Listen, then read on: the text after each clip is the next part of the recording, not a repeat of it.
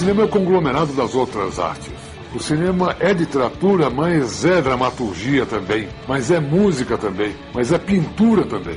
Não tem nenhum meio de expressão ou qualquer arte no mundo que consiga te colocar tão rapidamente em contato com outra cultura quanto o cinema. Filme nenhum é fácil, entendeu? E é por isso que é tão legal fazer.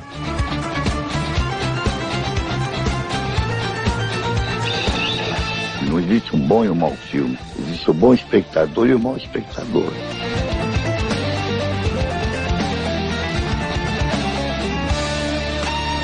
Você está ouvindo Masmorra Cast, o podcast do site cinemasmorra.com.br.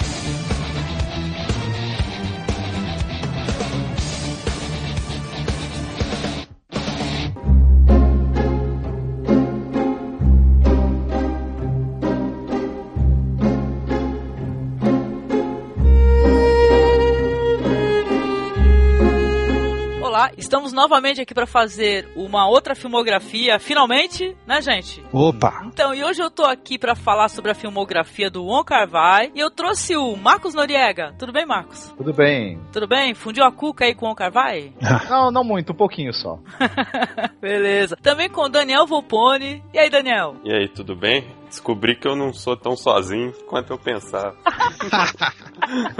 pois é. E também com o Thiago Navarro, que é lá do blog Tarantino Assistiria, que foi quem sugeriu essa filmografia. Tudo bem, Thiago? Tudo bom, Jack? Tudo bom a todos? Quero dizer primeiro que é um prazer estar com vocês, finalmente, hein? Finalmente nos encontramos para fazer. Sim, eu tava ansiosa também. E Tiago, é pro, pro ouvinte saber assim, por que que você escolheu assim, é, que nós falássemos sobre o Wong Kar Wai? Falando do, do cineasta em si, eu já falo assim, o cara, no meu caso, bem particular, né, ele tá na minha trindade de diretores, assim, preferidos. Fácil, né? E ele me pega junto com Keslovski, e a terceira vaga por enquanto tá vaga, assim, caiu um cara que eu gostava que era o Bergman. Bom, enfim, eu gosto imensamente dele e de outros diretores porque eu considero o trabalho de um diretor é, ele tem um poder que geralmente o resto da humanidade não tem de criar mundos assim. O que eu gosto do Wong Kar Wai assim como o Kieslowski também ele, ele tem essa, essa, essa ideia de interconectividade dos personagens de, de, de um mundo aberto entendeu? De personagens que estão em um filme aparecerem em outro e deixar resquícios. E isso me admira. Além de outras coisas que eu acho que eu vou falar para frente frente conforme a gente vai comentando, eu gosto muito da relação que ele tem com o tempo, com nostalgia e etc, né? Eu, eu gosto deles por um motivo não, não cerebral, se é que vocês me entendem, mas bem emocional, né? Acho que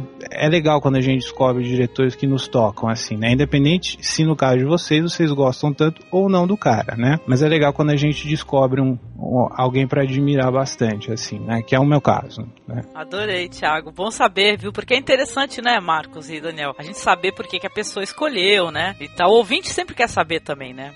Pessoal pergunta, né? Exatamente, o ouvinte tem a curiosidade de por que será que resolveram falar desse cara, né? Não é só pra gente ter uma pauta, né? Na verdade, é porque às vezes a gente assiste algumas coisas e fica tão animado com elas que quer conversar e também quer que outras pessoas que participam tragam aquilo que elas gostam. Se a gente não conhece, a gente acaba descobrindo, isso é muito interessante, né? No caso, principalmente do Ong Cara, vai que ele é uma experiência com cinema muito curiosa e um pouco diferente até da média, né? Ou bem diferente da média. Hum.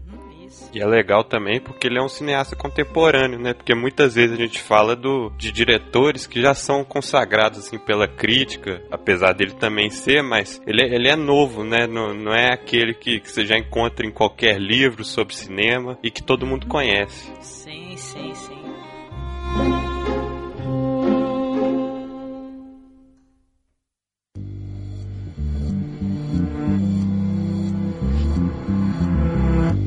Dadas as devidas apresentações aqui, vamos falar um pouquinho sobre a biografia, né? Um pouco da vida, assim, do Wong Kar Wai, né? E aí, Marcos, o que, que sabemos aí do diretor? Como é que foi esse processo dele ir para o cinema, fazer cinema? Bom, mais uma biografia relâmpago, como a gente já está pegando o hábito de fazer, né?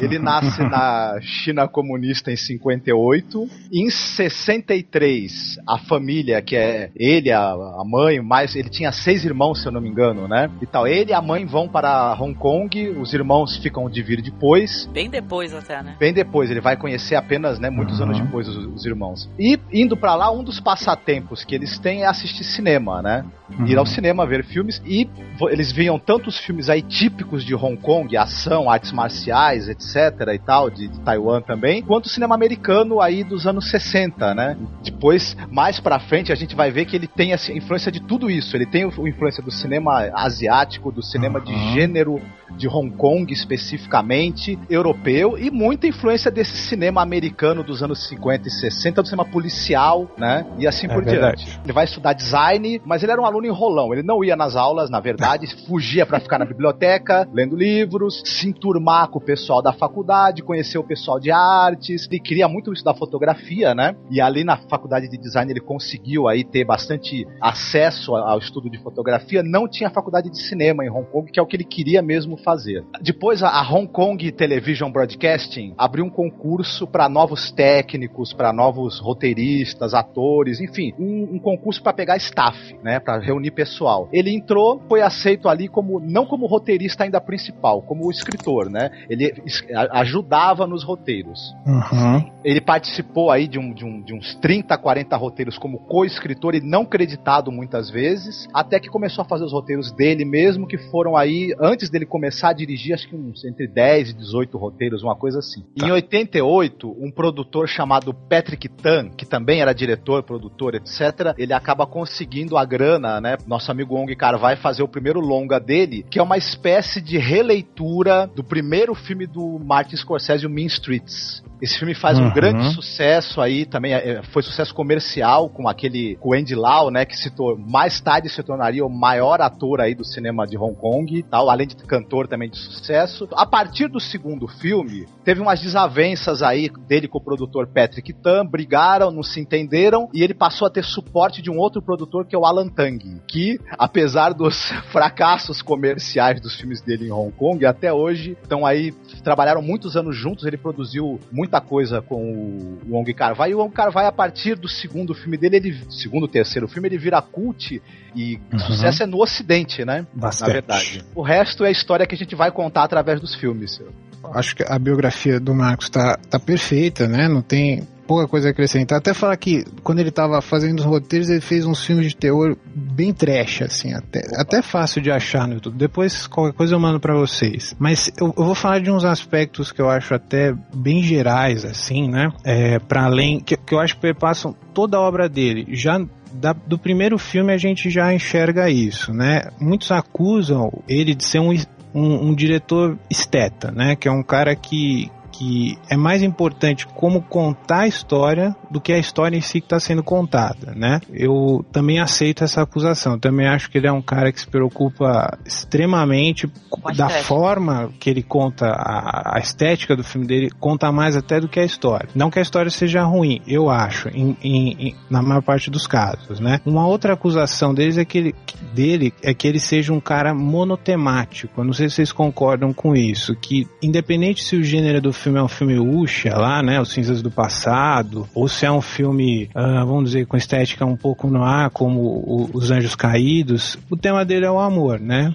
Ou, enfim, a perda do amor, a conquista do amor, enfim, mas que ele seja monotemático, no sentido de que ele só explore esse tema que eu também acho, né? Não sei se vocês concordam com isso também, né? Eu gosto disso, né? Não sei se eu também gosto de bandas que, que tem uma discografia assim que se parecem muito, etc. Eu, eu gosto de pessoas que deixavam um tema só em toda a sua obra. Se eu não sei quanto a vocês também, né? Se vocês acham isso legal, vocês perceberam esse tipo de coisa. Eu achei que o diretor é, ele é preocupado com a estética e às vezes a, a, história em si, ela. Eu fiquei até meio incomodada, né, Marcos? Eu até comentei, nossa, mas é, cadê a história exatamente aí, né? Ele falou que, pô, é verdade, tem é, alguns filmes que não é nem a história em si que é o ponto ideal, né? É o que quer ser falado, e sim, sei lá, mostrar sentimentos, né? Anseios, né? O amor, eu achei também que o amor ele é o, fio condutor, né? Até achei legal, assim, que você citou os cinzas do passado, e é uma maneira até da gente ver, diferente da, da gente ver esses Wuxias, né? Onde o cara é um solitário e feliz, não. Os caras todos são amargurados, né? E tiveram suas perdas, né? O que, que você acha, Marcos? Eu concordo com o Thiago. Eu acho que ele tem três temas principais, né? Acho que o primeiro é o, o, o, desamor, talvez, né? Tal e o amor, né? O segundo, com certeza, é o tempo.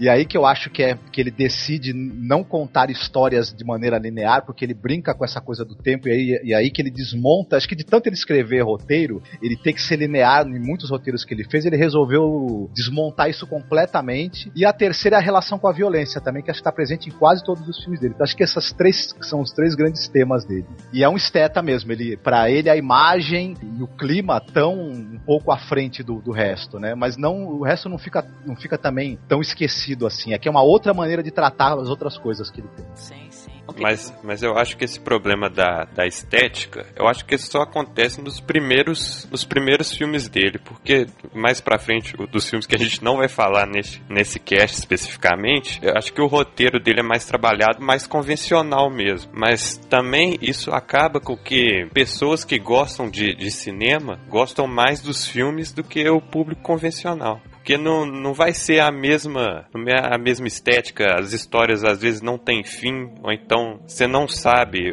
qual, qual passagem do tempo que está, então às vezes você até se confunde. Desfecho dos personagens, né, deixa jogado, né, pra gente imaginar o que aconteceu, né. Uhum. Então por isso que às vezes que eu acho que, que essa, essa crítica ela é válida e às vezes ela até atrapalha. Duas citações rapidinhas. É, sabe um cara que influenciou muito é, o Wong Kar Wai no, em termos de estética, que eu acho que vale, provavelmente vocês conhecem, mas falando pro pessoal que vai estar tá ouvindo, que vale a pena conhecer é o Léo Carax, ou Léo Carrá, né? Aquele cineasta francês que fez Os Amantes da Ponte Neuf, Pola X, eu não sei se vocês já assistiram, Sangue Ruim. Ele tem, é, ele fez muitos filmes com a Juliette Binoche. É, a estética dele é muito parecida, assim, ele, ele é um pouco mais antigo, né, ele, eles dialogam muito, assim, a estética deles, a questão de neon, de filtros na câmera, de ângulos é, inusitados, etc, parecem muito. E parece também, eu não sei se vocês concordam, os primeiros filmes do Luc Besson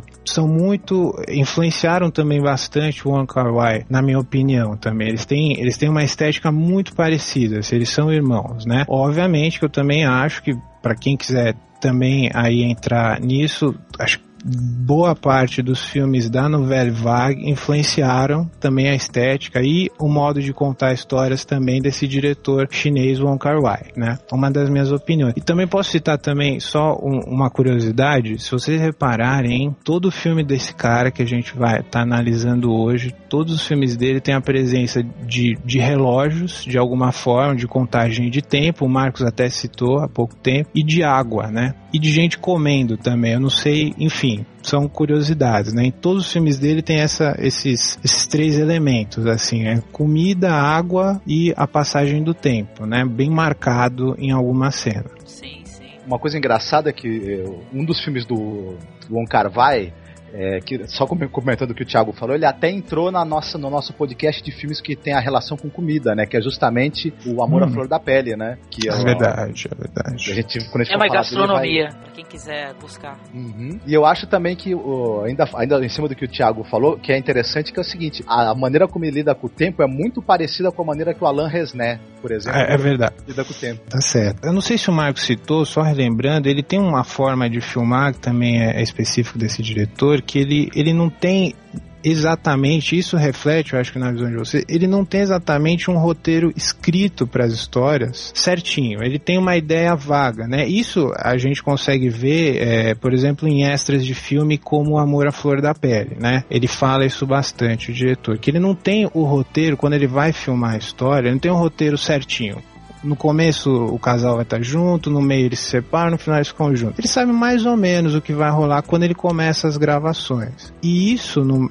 particularmente me atraiu bastante em relação a esse diretor, porque eu não sei quanto a vocês, eu acho que quando você vai focar histórias de amor, de desamor, de encontros, desencontros, eu acho que esse é, um, é o assunto da vida mais caótico, assim, né? Eu acho interessante esse modo de partir para filmar um filme, é escolhendo um método caótico também, né? Para fazer a história. Eu acho isso legal, isso me atrai bastante.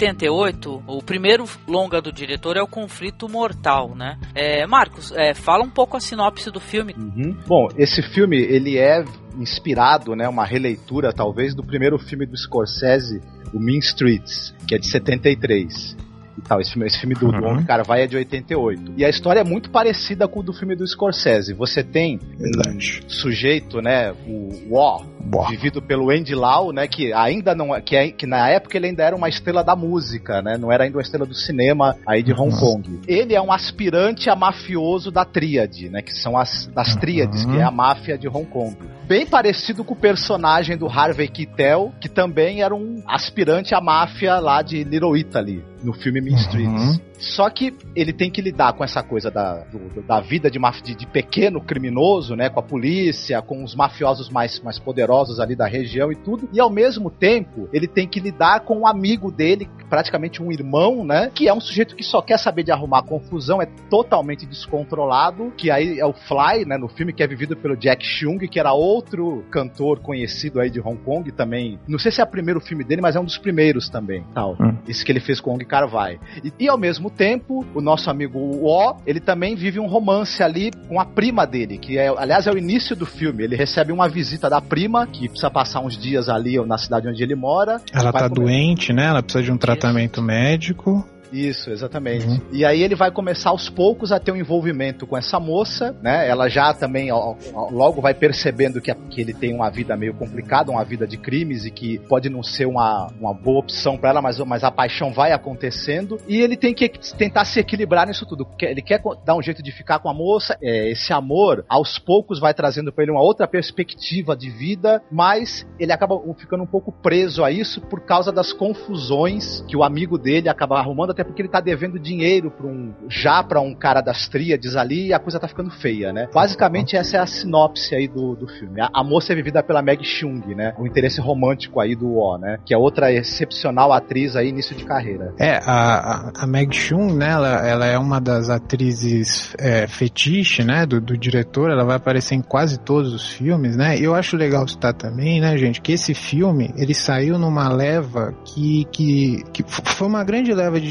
diretor chinês que eu até precisava dar uma, uma assistida melhor, que revelou o John Woo, né? Que revelou o Wang Li também, ele saiu. To, eles dois fizeram bem mais sucesso no ocidente do que o, o Wong Kar Wai, né? Apesar de todos terem sido bem sucedidos é que no caso deles eles filmaram filmes bem populares no Ocidente, né? Mas fez parte de um movimento, se a gente pode dizer assim, né? Sim, não, legal você até ter citado, né? Porque eu tava dando uma olhada aqui nas minhas anotações. O filme de sucesso na época do John Woo foi um filme chamado Alvo Duplo. Hum. Então quer dizer que na, tava em moda esses filmes de gangsters, né? E tal. Ele quis fazer o filme de gangster dele, né? Com jovens gangsters, né? É Alvo Duplo 1 e 2, né? Esse, esse grupo era chamado a segunda onda do cinema de Hong Kong, né? Ah, é verdade. É verdade, é verdade. E eu, eu não sei quanto a vocês, eu acho assim, é, eu, eu assisti pouca coisa desses outros diretores do começo, né? Assisti, eu particularmente eu assisti os filmes mais, mais conhecidos deles, eu preciso começar a, a, revisar, mas eu acho que essa questão que a gente falou no comecinho da estética do Wong Kar Wai começa a se revelar bastante já nesse filme. Acho que é o filme talvez o mais fraco, não sei se tem, tem gente que ficaria ofendido com esse tipo de, de, de, de, cotação, mas eu acho que ele já dá os lances dele é, típicos dele, né? Quando um personagem vai acender um cigarro, é uma cena absurdamente bonita de um cara acendendo um cigarro, né? Sim, ele já começa a se revelar. A, assim. a estética e a fotografia elas estão é, presentes de uma maneira belíssima né, no filme todo. O filme, eu até comentei, né? A gente comentou em off um pouquinho mesmo, né? Porque não gostei muito do filme, né? Até falei assim, se fosse o primeiro filme que eu vi do diretor da, na vida, né? Se eu não tivesse já há algum tempo assistindo outras coisas diferentes, experimentando sempre, talvez isso me fizesse parar. Falasse, porra, não. Entendeu? O filme é bonito, só que a história, sabe, não me, não me pegou assim com vontade, né? Agora uma pergunta, a gente não comentou sobre isso. Esse é um diretor que é gay, correto? E eu acho que o filme também sofreu influências, não foi nem só dos filmes do John Woo ou citado pelo Martin Scorsese. Eu, a minha maneira, eu achei que sofreu influência também no Top Gun. Tanto que toca, né, o tema do Top Gun, né, em Take My Breath Away no, em cantonês, né, que é posterior ao Top Gun, né. Eu acho que ele também é influenciado pela cultura pop em geral. Bastante, também acho. A coisa que eu tava doido para falar a respeito desse filme é que é uma coisa que é o seguinte, a história, ela é mais linear, é uma, é uma história mesmo de gangsters, tudo, até tem um final que chega a ser previsível, mas tem uma coisa interessante, eu fui assistindo o filme e ele foi seguindo uma, uma narrativa normal, assim, bem dentro do que é o filme de, de, de gangster de Hong Kong da época. Porém, tem uma coisa, a hora que ele chega nos 18 minutos de filme, dos 18 aos 41, eu falei, esse hum. filme não é de um cineasta normal. Porque aquela briga ali naquele ah. de em que os caras estão fugindo e a câmera tá correndo junto com eles. Depois aquela, aquela briga na rua e a vingança do O quando ele vai até o local onde tá o, um dos caras da tríade assassina o cara, que é aquela montagem alucinante, aquele filtro azul. Aí eu falei, olha, o cara né? já botou as garras dele de fora no primeiro filme. Se o já filme imprimiu todo, a marca, né? Já imprimiu a marca dele. E eu acho até que essas cenas, elas chegam a ser mais interessantes do que, do que as cenas que são, é, que elas são, elas são na verdade recriações de cenas do Mean Streets, do, do uhum. Scorsese, né? Você tem a cena da briga lá na sinuca, a cena uhum. das brigas na rua, e por incrível que pareça, não ficam nada a dever pro original. Se brincar, elas têm até um timing melhor, eu diria. Eu queria ter assistido esse filme aí do Scorsese, eu não assisti, quer dizer que eu tô perdendo essa referência citada aí. É verdade. Bom, vamos ver. Né? Daniel, você chegou a assistir o filme do Scorsese? Sim, eu cheguei, eu cheguei a assistir, mas eu acho que ele faz mais um link com. que chega até a incomodar, na minha opinião, de vez em quando, é com, com o acossado. Porque toda hora ele dá aquele jump cut e fica mostrando ah, os letreiros dos prédios, fica mostrando. Toda hora num diálogo ele vai lá e dá um, um jump cut que eu acho que ele pegou muita referência e ainda não criou a sua, a sua própria, que ele ia demonstrar nos, nos próprios filmes que eu acho que é muito melhor nos outros do que desse. Sim, agora eu não sei, eu não, não sei se eu tô sendo polêmica quando eu falar isso aqui, mas eu acho que também tem uma influência a, homossexualidade dele na história. Ou foi impressão só minha? Hum. Vocês não tiveram, porque eu, a, eu acho que é que como Top Gun mesmo, eu sei que é uma péssima referência, viu, gente? Desculpa tá? Eu tava citando esse filme. Não, não. Mas, mas, não, então, assim, o, o, Top Gun, todo mundo fala que é uma história de amor entre homens, né? Eu concordo, sim, que de certa maneira seja. Eu acho que nesse filme também, o Tears, As Tears Go By, né, o nome dele, eu acho que ele também é uma história de amor entre homens. A mulher ali, ela, ela tá, sabe, não é o fio condutor da história, do romance. É, o romance está ali, entendeu? Ele quer amar aquela mulher, né? Só que ele tá focado totalmente no amigo dele, que é o Fly, né? Eu não sei como é que fica essas coisas para as pessoas, que eu acho assim, é, tem poucas coisas, né, que sejam tão atraentes assim pro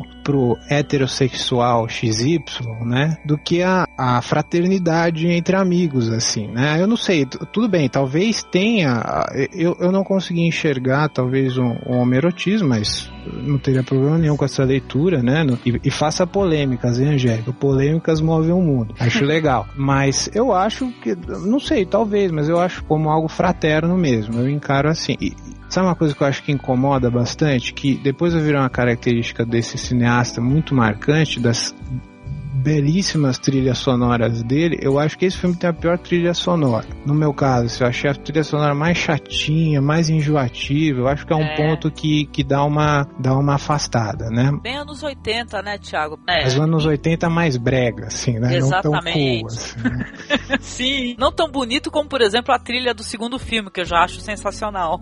Também acho, também acho. Aqueles Siga. tecladinhos incidentais ali são hum. terríveis. Uhum. São, uhum. são, são, são.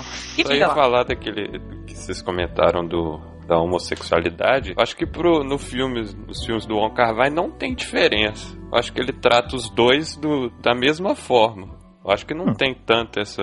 É, eu até fiquei assim, como eu não tinha assistido muitos filmes do cineasta, né? Eu fiquei assim pensando, poxa, a, a mulher, né, ela nesse filme aí, ela, sabe, eu, eu senti assim uma, uma mais a, o amor dele muito maior, talvez como o Thiago falou a fraternidade, talvez seja isso, eu que fiz uma leitura incorreta, mas pode ter sido sim uma fraternidade, mas eu acho, eu entendi aquilo como paixão, né? Tanto que ele acabou, a vida dele, se a gente é, puder falar um pouco até até do final, que o final é trágico, né, para os personagens, que ele abriu mão da, das possibilidades dele amar, né? Porque se em outros filmes é muito da solidão vai ser falado, nesse filme aí há uma possibilidade do, do personagem, do protagonista, né, um dos, eles é, não serem mais solitários, né? Ele conseguir viver um amor, né? Só que ele não consegue viver na plenitude, né? Isso daí fica meio, a mulher ficou de lado ali naquela história. Mas a Sim. mulher ele acabou de, de conhecer e o, e o outro ele trata como se já fosse da, da família mesmo. É, sim, sim, sim. sim. É Diga o código de honra das ruas, né? Que tem o, o, cara deve a vida a quem o salva, ou, enfim, né? O próprio diretor, né, ele colocou muito de si, né, no, no, roteiro do filme, porque ele foi uma pessoa que também viveu nas ruas, né, e ele é, é, esteve, teve uma fase delinquente também, né. É, eu acho também que tem uma coisa, essa estrutura aí que eu tenho um amigo, que eu sou gangster junto com ele, mas eu tenho uma paixão, eu quero mudar de vida, mas eu acabo não conseguindo, até o final trágico, tudo, que por sinal é uma sequência também muito bacana, muito bem uhum. filmada, essa estrutura também, ela já é a mesma desde o inimigo público lá do, do do James Cagney, né? Olha, desde, verdade. desde aquele filme, se eu não me engano, que é uma luz se a, que se apaga com, com o John Barrymore. Enfim, ele seguiu essa estrutura mesmo do, do filme de gangster, ou de jovens gangsters, que tá desde os anos 30, 40, né? Ele se manteve preso a isso. Que é a mesma filosofia de faroeste, né? Uhum. Antes ficar sim, junto sim. do meu amigo de armas do que, do que da, da minha paixão por alguma sim. mulher, né? É, mulher vai e vem, né? O que interessa é o, o grande amigo. Assim. Nossa, eu recomendo uma, um exercício para quem não teve oportunidade, você que está nos escutando aqui, porque tem um documentário muito legal, já falei várias vezes em podcast, chamado The Celluloid Closet, que fala sobre o homoerotismo no cinema, de maneira velada, é mais o cinema americano. Mas eu acho que até cinema de outros países o homoerotismo existe de uma maneira velada também. Entendeu? Não que, eu, não que eu seja daquelas pessoas que fica vendo gay em tudo quanto é lugar, não, viu, gente? Mas eu achei que o primeiro filme do, desse diretor aí tem um certo ar, sim, de homoerotismo. Ah, acho que outra coisa também que é duro de, de aguentar nesse filme é a, é a, atuação do Alex Mann, Alex Mann, né? Tá terrível, né? Mas... Não, eu acho que, olha, eu acho que todas as atuações estão medianas. Eu acho que estão medianas, né? Acho que até porque, como a gente comentou, a maior parte do elenco eram o quê? Eram cantores, né? E tal. Eram pessoas inexperientes, no final de contas, né? Vai, vai ver que eles foram conseguindo é, acertar o, o ponto dali pra frente, né? Trabalhando também, né? É interessante como o Carvalho gosta de trabalhar com cantores, né? Até isso vai é, refletir até no, no filme dele que ele fez nos Estados Unidos que ele faz com duas cantoras americanas, né? Ele gosta de, de trabalhar com cantores, né? Eu acho interessante isso. Não, não, não entendi por que ainda, mas enfim, não, nunca vi entrevista dele ele falando sobre isso, né? Mas é, é realmente, eu concordo. Realmente o pessoal tá meio precisa lapidar ainda, né? Eu, eu concordo. Sim, depois eles estouraram, né? Viraram nomes importantíssimos do, do cinema, né? Certo?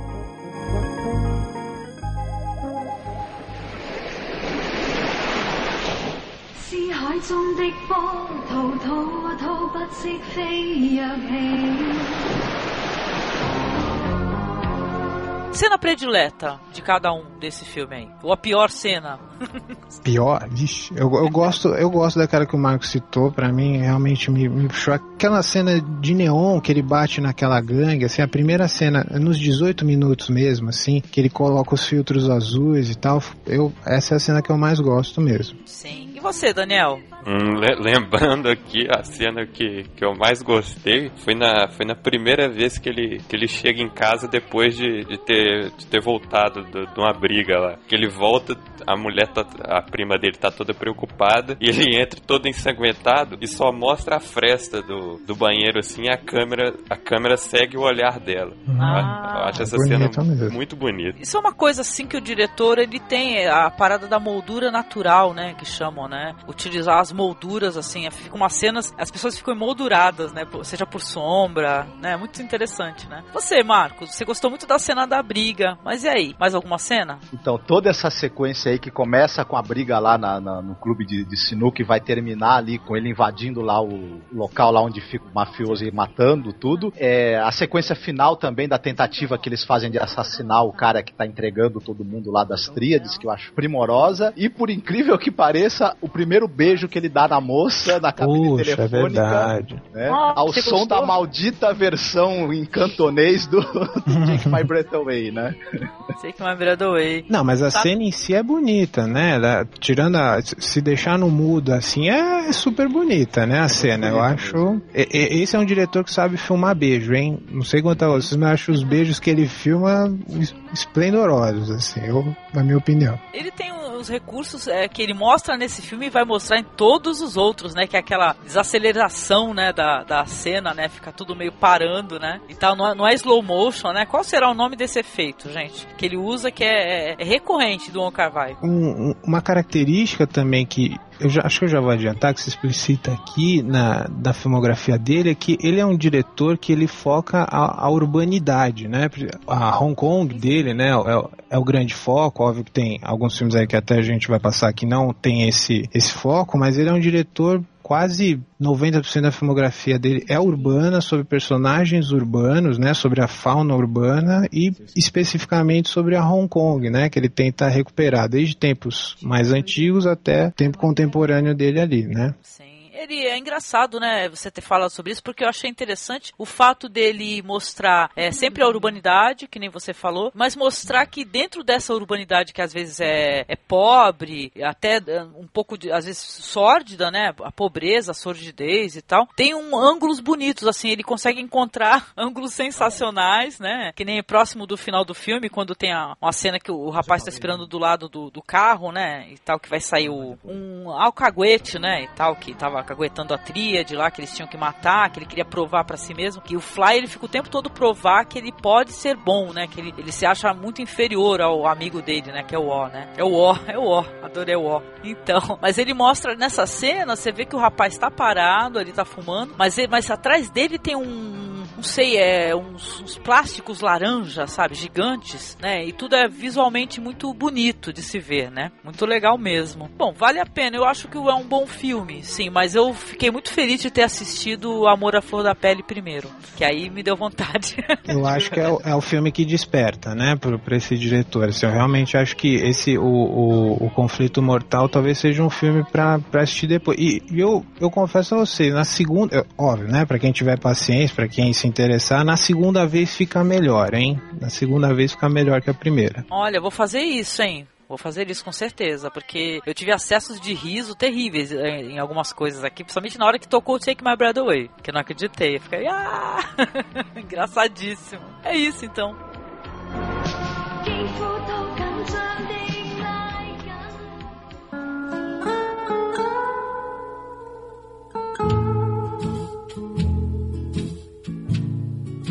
a gente vai falar do Dias Selvagens, que é um filme de 1990, que o personagem é Yude, que, que ele sempre foi criado por uma, por uma ex-prostituta em, em Hong Kong, dos anos 60. Só que sem saber que, que não era sua mãe. Aí quando ela conta esse fato que que ele é adotado, ele entra num, num grande conflito porque ele quer saber quem é a mãe. E, e a mãe adotiva não decide não, não falar, tem medo que, que ele não vai mais dar, dar bola para ela, porque a todo momento mostra que ele, que ele não respeita, que ele não tem carinho nenhum por ela, mesmo ela tendo criado. Só que enquanto isso, mostra esse mesmo personagem ele é um conquistador que encontra várias mulheres e, e, não, não gosta de sentir o amor. Ele faz elas se apaixonarem por ele, só que quando vai passar para uma próxima fase do relacionamento, ele as abandona. Então, esse filme aí, ele é considerado o primeiro, né, de uma trilogia involuntária, né, do, do diretor, né, que ele fala que não é de jeito nenhum, que seria o quê? Seria primeiramente esse daí, Dias Selvagens, depois o Amor à Flor da Pele e por último em 2046, né?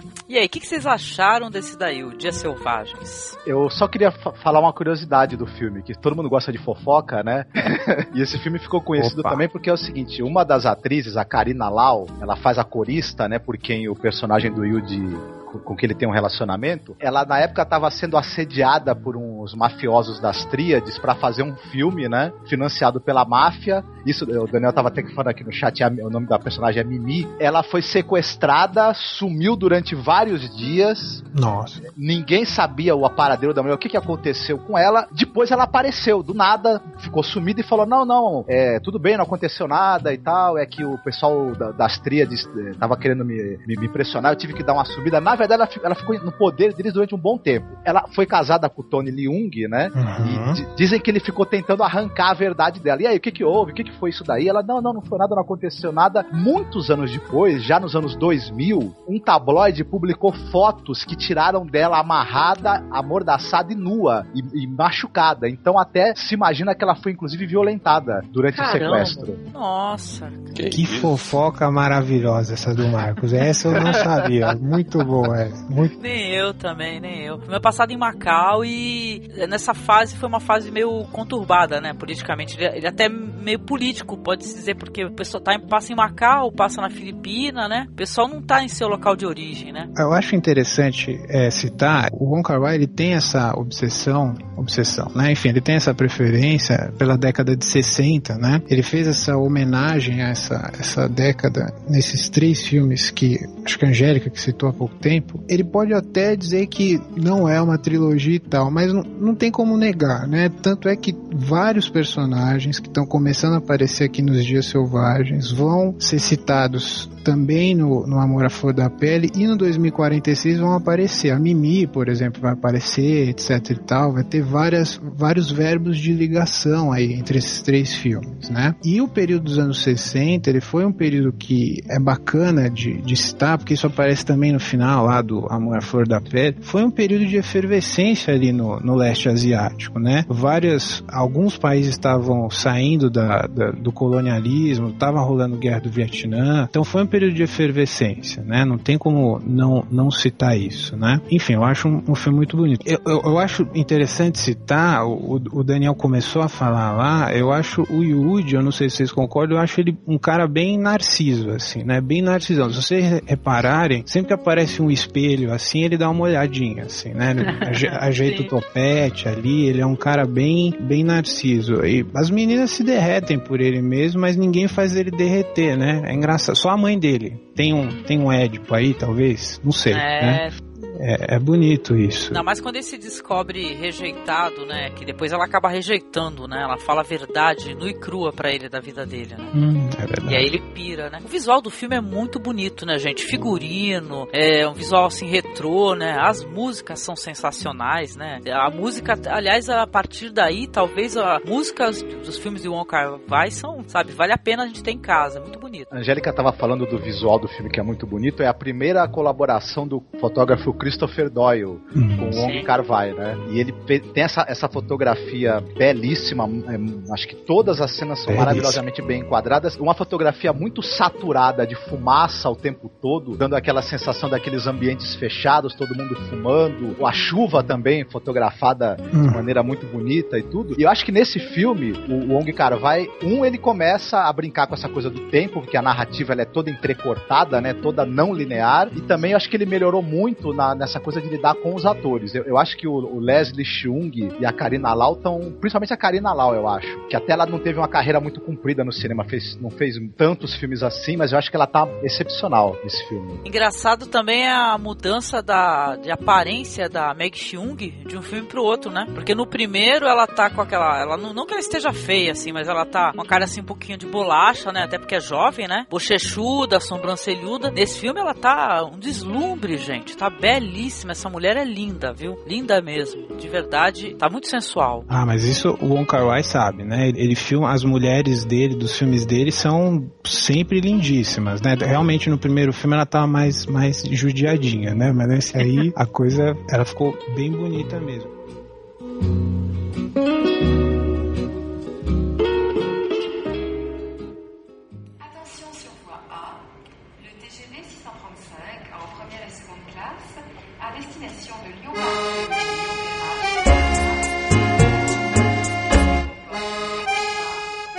Uma coisa que eu acho interessante, eu vou citar talvez um, um detalhe, mas eu acho interessante, como bons ocidentais, né, a gente repare isso pouco, talvez, enfim, né, a gente gosta de assistir filme e tal, mas Wong Kar Wai é um cara bem globalizado, assim, e ele entende a região dele, tanto é que vários filmes dele são falados em várias línguas, né, em várias línguas orientais ali, né. O personagem ele vai para Filipinas, né, e tem vários é, dialetos, né, no, próprios dialetos chineses ali, mas é, em outros filmes dele isso também acontece, né, que os personagens falam várias línguas orientais ali da região, né, eu acho interessante citar isso também. Sim, tocam grandes clássicos daí da, das canções latino-americanas, né? Toca solamente uma vez, sempre me coração, eu, eu, adoro essas coisas, sabe? Então para mim foi demais. A, a, música ele complementou muito, viu? E, e quanto quanto infelicidade, né? Ele esses personagens todos, né? Tanto da Meg Chung quanto da dançarina, ele próprio, né? São pessoas tão infelizes, né? Dá uma angústia, gente. Ah, isso isso é comum, né? Nos filmes dele, assim. Eu não sei se vocês repararam, eu, eu, eu citei, né? Eu tenho essa teoria de que.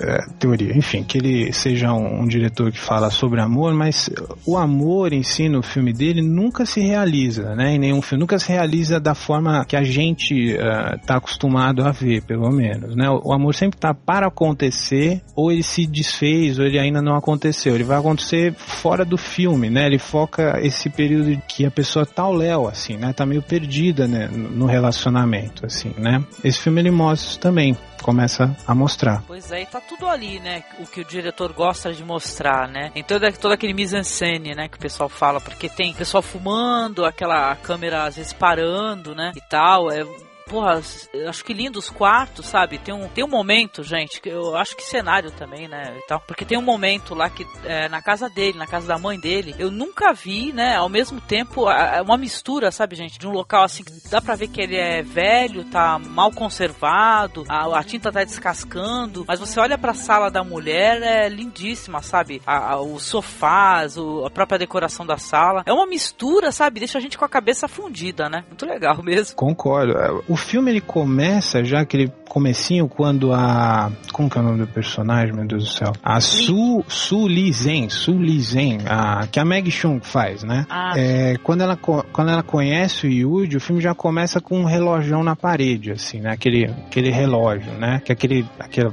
aquela citação que eu fiz que sempre aparecem relógios nos filmes dele, né? Trens relógio também. Redondo. Relógio redondo, é verdade. Sempre trens também sempre aparece. Isso até me lembra, não sei se vocês conhecem uma música do Morrissey, tem um, uma música do Morrissey que ele fala, né, que tem um relógio na parede rindo de todos nós, né? Não sei porque essa música sempre me vem, vem à mente quando eu vejo os filmes do Wong Kar Wai também. Aí o que eu queria citar, não sei se se alguém ia citar, no final do filme, eu não acho que seja um spoiler porque é, um, é, um, é uma história que corre em paralelo com a história do Yuji. Aparece o Tony Leung no finalzinho, que ele é o Sr. Sean, né, que vai aparecer, que vai ser o personagem principal dos dois filmes próximos da, de, dessa trilogia, né, do Amor à Flor da Pele do 2046. É uma cena sem fala que eu acho lindíssima, uma das minhas preferidas do filme, né? Vocês lembram dessa cena que ele tá saindo, sim, sim. ele tá saindo, né? Ele tá se arrumando, acho que tá indo pra balada lá. Eu, a minha interpretação, eu acho que ele tá indo conhecer a, a futura futura esposa dele, que a gente nunca vê no filme lá do Amor à Flor da Pele. Assim, eu faço essa leitura, né? Olha só que Exatamente. Legal.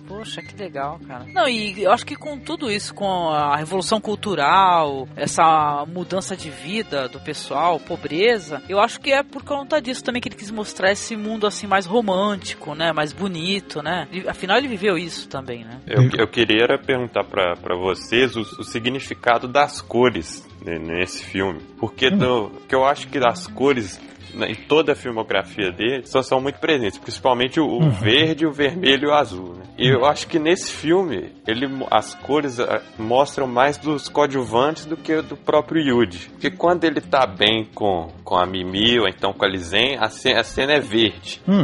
E, e, eu acho que diz muito mais do, do próprio coadjuvante do que dos outros. Porque quando ele vai encontrar com a mãe, a casa da mãe, o, o tom também é verde, mas também é todo pastel, que nem a Angélica tinha falado. Quando ele vai na, na casa da mãe, da mãe biológica dele, só tem cor natural, então não, acho que não tem a caber você usar esse mesmo padrão, mas sempre quando ele mostra, mostra mais a da da, da, da coadjuvante do que a do, do protagonista, mostrando também o vazio do, do, personagem. O Yuji é meio vazio mesmo, é verdade. Eu, eu, eu gostei do que o Daniel falou, né? Eu acho que o, as cores, o Wong Kar Wai ele deixa como uma, uma forma de dialogar com, com, com o público, né? Acho que ele deixa pra gente interpretar isso. Realmente as cores, em vários filmes, um filme que me chamou a atenção das cores, a gente vai falar mais pra frente, eu não tinha reparado, a leitura do Daniel foi legal. É no Cinzas do Passado, depois eu vou falar disso. Mas eu, eu, eu acho legal. E posso fazer só uma outra citação também? A senhora Sean, tem o Sean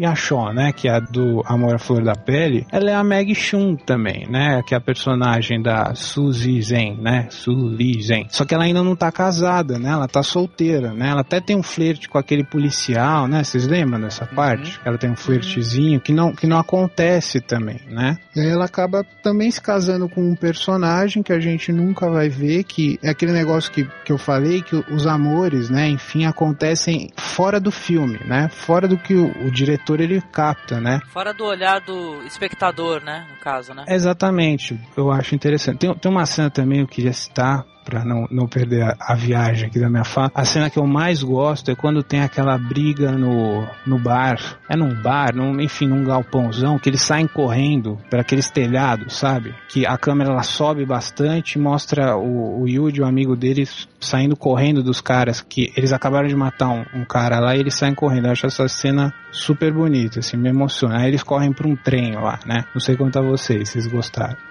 Essa cena que o Thiago tá falando, ela já começa com o traveling de tirar o fone. É verdade. A câmera entra é. pela janela, passa pela parte de baixo do salão, sobe, vai chegar onde vai ter a briga, depois acompanha a fuga deles pelo telhado, né? Acompanha toda a briga trocando de ângulo assim de maneira bem interessante. Verdade. É um, uma cena assim primorosa mesmo, do ponto de vista da fotografia e tudo. E é até engraçado, porque é um filme que, que trabalha muito com a câmera parada, né? Na é verdade. verdade. Nessa cena a câmera é muito, muito ágil, né? E você até se surpreende com essa quebra de ritmo, né? Desse momento. Quebra mesmo. Eu adorei esse plano de sequência aí, achei muito legal mesmo, viu? A gente sempre presta muita atenção né, nos planos de sequência. Outra coisa também que o, que o diretor é, tem, eu acho que é recorrente, não sei se eu tô correto ou não, é o, como o pessoal citou o fato de ter trens, né? Seja lá o que for, é pelo, pelo o próprio diretor, né? Já falou que é. Ele coloca por causa da transitoriedade da vida, né? E tal, a vida em movimento, né? Tem isso, né? Uhum. A vida expressa, né? Sim, sim. E o amor expresso. tem uma coisa esse personagem aí do, do, do Leslie Cheung, apesar dele ser um cara meio, meio Yuji, né? Dele ser um cara meio vazio, meio frio, assim, ele também me emocionou muito, porque, poxa, ele tem uma paixão edipiana por uma mulher que depois ele descobre que não é a mãe e que ficou com ele porque recebeu uma pensão mensal da verdadeira mãe. Uhum. E, esse, esse, e essa maneira que ele tem de, de destruir corações das mulheres para substituir essa paixão, esse, esse vazio que ele tem que não vai ser colocado nunca, e a cena em que ele vai tentar ver a mãe e ela não quer vê-lo, tudo. E ele vai embora ali na, naquela alameda com os punhos fechados, né? Ah, ele é um bonito. cara violento, mas ele não tem a quem socar naquele momento, né? tem o que fazer. Aquela é uma cena muito, muito emocionante mesmo. Muito pungente, eu diria. E ele ainda tá vingando da, da própria mãe, né? Porque ele sabe que a mãe biológica tá olhando e ele fala que ele não vai olhar para trás, ele não vai dar esse prazer de ver, de ver uhum. o rosto dele. Pô, é um, é um filme triste, mas muito bonito, viu? Eu gostei bastante desse daí. Diferente do primeiro que eu achei muito assim, é, esse daí já falei, ô, oh, me pegou.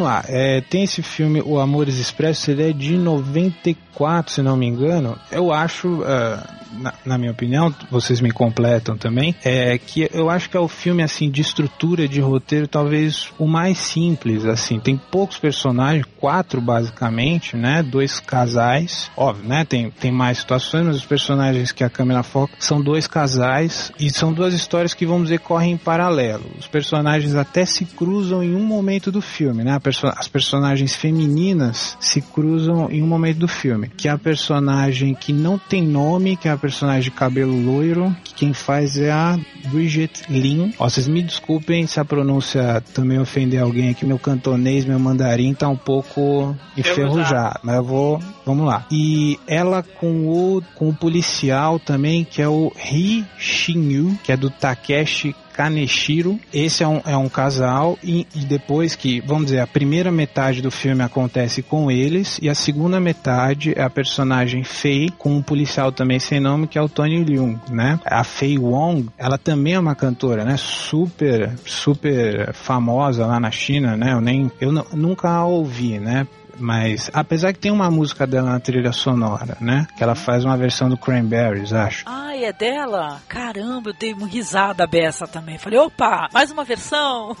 acho ela super gracinha nesse filme, né? Acho que encaixou a personagem dela teve. Então, deixa, deixa eu começar a contar do primeiro casal, né? Tem a, a personagem lá de peruca loira, né? Que ela é, deixa eu tentar classificar uma estelionatária, uma. Traficante. Dá, dá uns é um traficante, ela, ela lida com os é, imigrantes indianos, né? Que ela faz. É, eles, ela usa eles como mula, né? Para levar a droga, nem sei para onde eles levam a droga, assim. Tem até uma cena um tanto quanto indigesta, se mostra ela introduzindo, né? O, a droga no rapaz indiano ali com a camisinha e tal, enfim. E tem o policial que é o Ri Seung, né? Ele acabou de sair de um, de um relacionamento, né? Ele tava namorando, enfim. E acho que a menina terminou com ele. Eu, eu não me lembro, vocês me. Uma aeromoça. É, comissária de bordo, né? E terminou com ele. Ficou sem aparecer, né? Tá sem aparecer um bom tempo e sem entrar em contato com ele, né? Isso, exatamente. E aí, ah, é, começa com ele falando no telefone. Daniel me lembrou aqui, ele,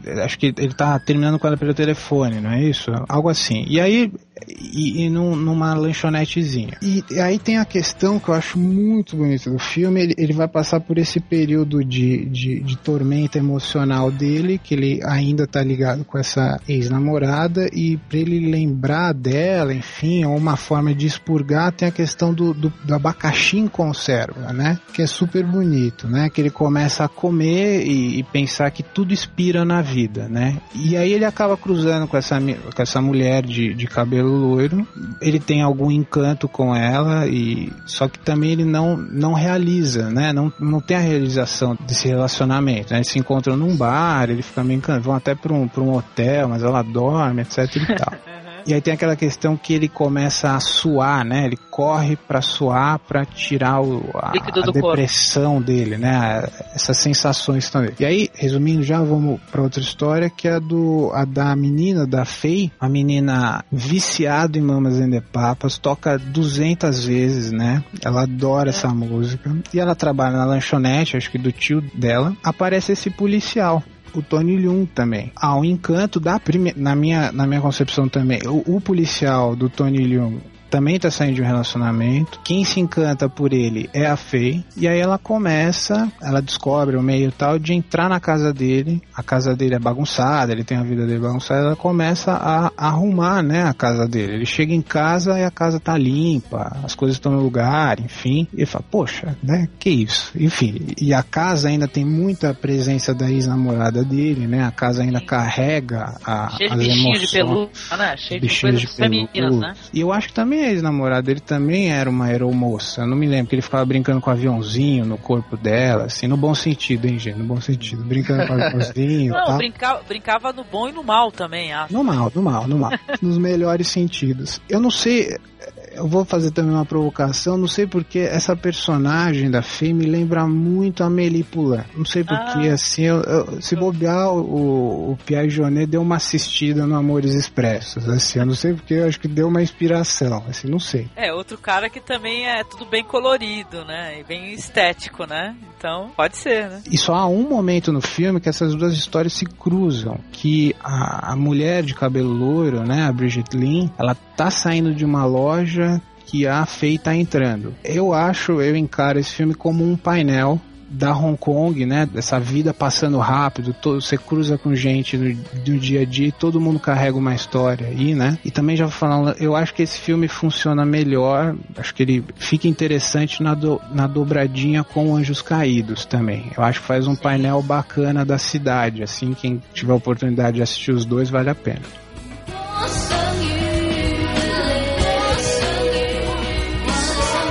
É, eu acho que nesse filme ele, ele introduziu um elemento que aparece em outros filmes dele, que não tinha, acho que anteriormente, que é pra começar o humor, né? O filme tem muito verdade. humor em vários momentos, um humor assim, não de, de escracho, mas um, um- uma visão bem humorada das coisas e gostosa, até eu diria. Essa primeira história, ela é mais organizada no sentido de, de montagem, de estar contando mesmo uma história. Tem menos espaço pra essa coisa jogada da improvisação dos atores, né? E Uhum. tal. E, mas eu acho fantástico a maneira como ele vai, ele vai narrando o dia a dia dessa criminosa, de como ela faz pra conseguir os, as mulas, a preparação da droga e tudo. Depois como tudo vai dar errado, né? Uhum. E como ela, ela ali sem esperança de reencontrar os, o- as mulas, de reencontrar as drogas, com o pessoal da, da, da, da máfia atrás dela tentando matar, ela tentando se proteger, e como ela vai encontrar aí um alento justamente com um policial, né? Que ela também Uhum. não sabe que é policial. É bem bonita. E a- já a segunda história tem essa coisa da.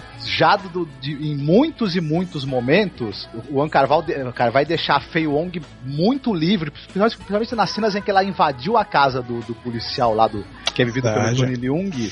É, eu acho que são, sei lá, 20, 25 minutos aí em que a, a atriz está praticamente livre pra interpretar ali de, de maneira improvisada. Fazer umas porra louquice, né? Porque ela, além de tudo, ela não entra só pra arrumar a casa dele, ela fica pulando na cama dele. Totalmente porra louca, né? Fica jogando os aviãozinhos no aquário do cara. Uhum. E é surreal que ele parece, a princípio, não perceber as mudanças que estão na casa dele. Ele tá, É tão, verdade. ele tá tão ligado e focado no- no- no- na tristeza dele de ter terminado o relacionamento com a aeromoça, né? Ele tá tão pensando nas viagens de avião da, da ex-namorada que ele não consegue nem ver que a, que a cortina dele da, da frente, que era azul, agora é abóbora, né? Por É, exemplo. não, não só isso, ele não consegue perceber a- o próprio interesse da menina por ele, da Fê, né? Porque ela dá umas, umas indiretas nele, assim, mais ou menos, assim, acho que qualquer, a, a boa parte das pessoas iam pegar as intenções dela, assim, mas ele realmente tá focado na tristeza dele mesmo. É, ele fica falando com os bichinhos de pelúcia, fica falando sozinho, olha pro pano de prato molhado e fala: Você tá chorando de novo? Para de chorar, pô. Aí vai lá e torce o pano de prato e coloca lá. Mulo é ele entrar na casa dele, ver a casa dele toda alagada e achar que foi ele que deixou a torneira aberta, né? Ele tá muito fora do ar mesmo. Tem uma cena em que, não sei se é nesse filme, que ela compra um Garfield gigante, não é isso? É nesse, é nesse, é nesse.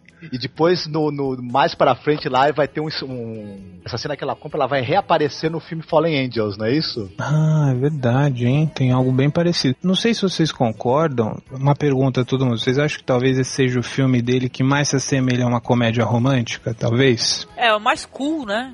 É, todo mundo é meio cool, né? Não, principalmente a mina, acho que a do, do bar, né? Ela é a criatura, eu acho que cool tinha que vir com a foto dela, né? Eu sou cool. E tá- é, é o que mais se assemelha mesmo. É, é a comédia romântica do Wong Kar-wai, né? Bem ao estilo dele, né? Muito aí. meio surreal. É onde a paixão dele por neon se estabelece, né? Sem neon não Olha, tinha é verdade. Wong Kar-wai, né? Ele gosta de filmar a cidade e as luzes da cidade, principalmente. Não conheço, mas dizem que realmente a- essa informação de rua, né, na, em Hong Kong é um negócio assim absurdo, né? Uma das cidades que tem mais informação. Você sai na rua e tem um milhão de coisas para olhar, assim, e sinais e luzes. Acho que ele, ele foca isso bem.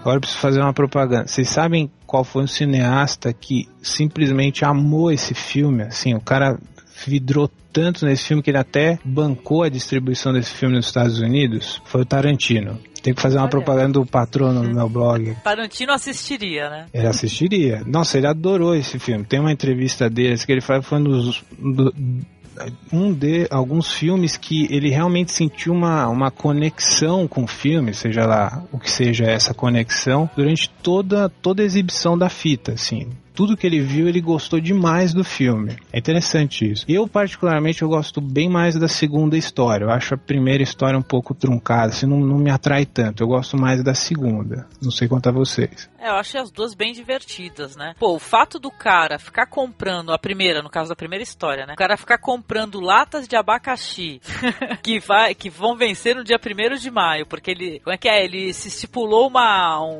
um- como é que é? 30 latas, ele tem que comprar 30 latas vencendo no dia 1 de maio. Até lá, se a garota não voltar pra ele, já era, desiste, né?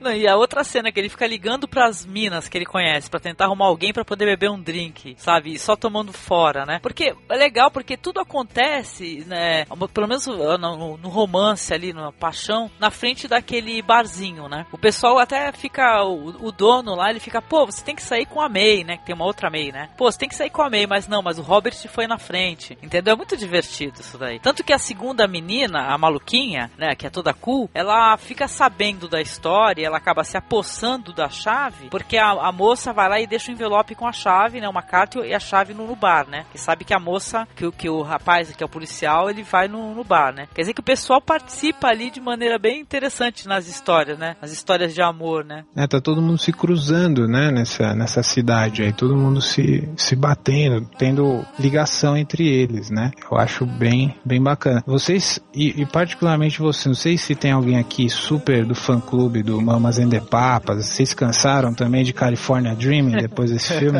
Olha, vou te falar, eu vou ficar sem escutar do Mamas the Papas por um tempo depois. É fogo, né? Pois é. também perdi a vontade de comer arroz com carne de porco. Ah, o, é. cara, o personagem ah. de Tony Leung só come isso, né? Todos os Puxa, dias, né? Não, e com palitinho, né? Nossa, não é nem aquele arroz empapado, né? É um arroz meio soltinho, não sei como é que ele fazia. pra comer, cara. Tem uma, uma questão, não sei se vocês repararam, no cinema dele, né? A gente já tá falando que o amor não se realiza de forma. Tem uma, uma coisa que talvez essa que a gente citou como sendo a comédia romântica dele, etc. Não existe é, a, a constituição mais clássica de amor que a gente conhece, que é a família, né? As pessoas não se casam, as pessoas não falam. Não tem um eu te amo, assim, toda a filmografia dele, né? Não tem uma pessoa que chega e declara pra outra, assim, que ama especificamente. O sentimento sentimentos são sempre velados, assim, estão sempre lá dentro, né? Eles, eles é, eles emergem muito pouco. Assim, talvez seja uma característica do povo chinês, né, asiático, imagino que seja, né? Não sei quanto vocês já se relacionaram com pessoas asiáticas. Eles têm essa questão que nós, talvez nós latinos, né, a gente encare de uma forma com estranheza, né? Que o sentimento ele fica lá dentro, né?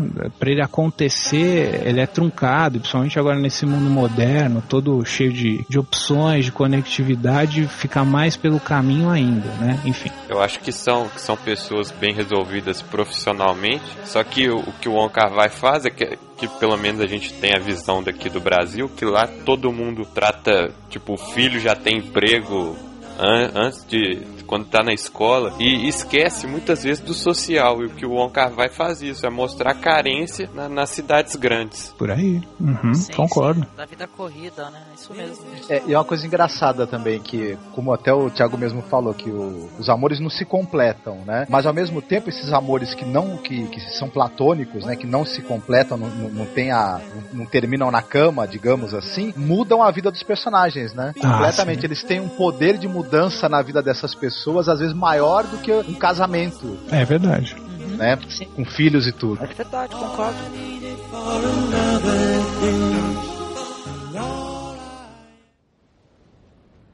我曾经听人讲过，当你唔可以再拥有嘅时候，你唯一可以做嘅就系令自己唔好忘记。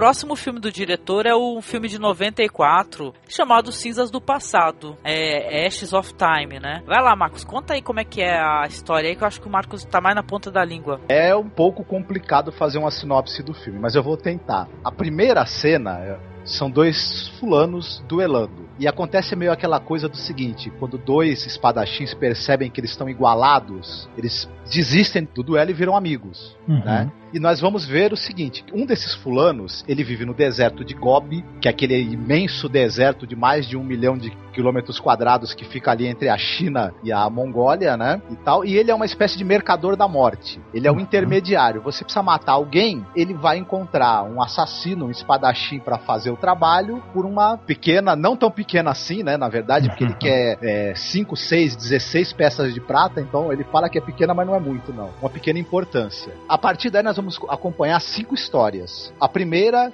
de um dos clientes dele, que é uma moça que tem dupla personalidade. Uhum. né? Ela quer se casar com um sujeito, mas ela mesma se veste de homem e, e- e tem uma personalidade que ela seria o próprio irmão dela querendo, querendo impedir esse amor. E as duas vão, vão procurar esse sujeito pra arrumar ali um assassino pra resolver essa questão, essa pendenga toda. Tanto é que essa personagem que é interpretada pela Bridget Lin, uma das personalidades delas é não sei o que lá Yin e não sei o que lá Wong. A outra Isso personalidade, do Yin e Yang, né? Não sou versado em taoísmo tal, mas eu acho que tem uma ligação aí também, né? É, todas essas histórias elas têm uma ligação com a filosofia do, do taoísmo, na verdade. Ela bem Uhum. essa coisa do, do yin yang e do- dos- dos opostos que tem que se equilibrar, Uhum. né? E que é difícil isso acontecer, que é o que é o grande é o grande propósito da vida humana, na verdade, né? Tem uma outra história em que a gente vai ter um sujeito que é um samurai, não samurai não, estamos na China, né? É um espadachim. sem problema, sem problema. a esposa casou com o irmão e ele virou uma espécie de pere- peregrino. E ele vai parar ali no deserto, ele tá ficando cego. Nós vamos aí acompanhar também uma das missões em que ele é contratado, tendo esse cara como intermediário, que é uma missão que ele vai fazer pra uma moça que quer vingança também contra uns bandidos que, que atacaram a família dela, mataram o irmão dela, se eu não me engano. E ela não tem dinheiro, ela só tem uma cesta com ovos. Isso, uma mula. Exato. Uma terceira história que nós vamos ver de um outro Uhum. sujeito que ele vai aparecer por lá, que ele vai pedir comida, só que esse personagem aí, que é o intermediário, que é vivido pelo Leslie Cheung, né? Ele percebe que o cara é um, é- o cara é um espadachim de talento, né? E ele resolve também intermediar o cara. E esse cara também vai lutar por essa mesma moça aí que tá buscando a vingança, né? Que, é, que só tem a, a sua cestinha de ovos. E aí vai se completando com a, com a história do sujeito, desse amigo dele, que no início do filme vai Uhum. trazer pra ele um, um vinho, né? Do esquecimento, o vinho que apaga a memória. E a história final que a gente vai ver, a quinta história, é a história dele mesmo, desse mercador aí, do próprio. Por que, que ele tá ali no deserto? Todas as histórias acabam se cruzando, elas Uhum. são contadas é, de- em, em pedaços, né? Você conta um Uhum. pedaço de uma, mais um pedaço de outra. É um grande quebra-cabeças também narrativo que você só na segunda, talvez, vez que você assiste, que você consegue montar completamente. Christopher Doyle, novamente o, o fotógrafo aí, numa, assim, a fotografia desse filme ela é algo assim que me deixou de queixo caído. Queixo caído.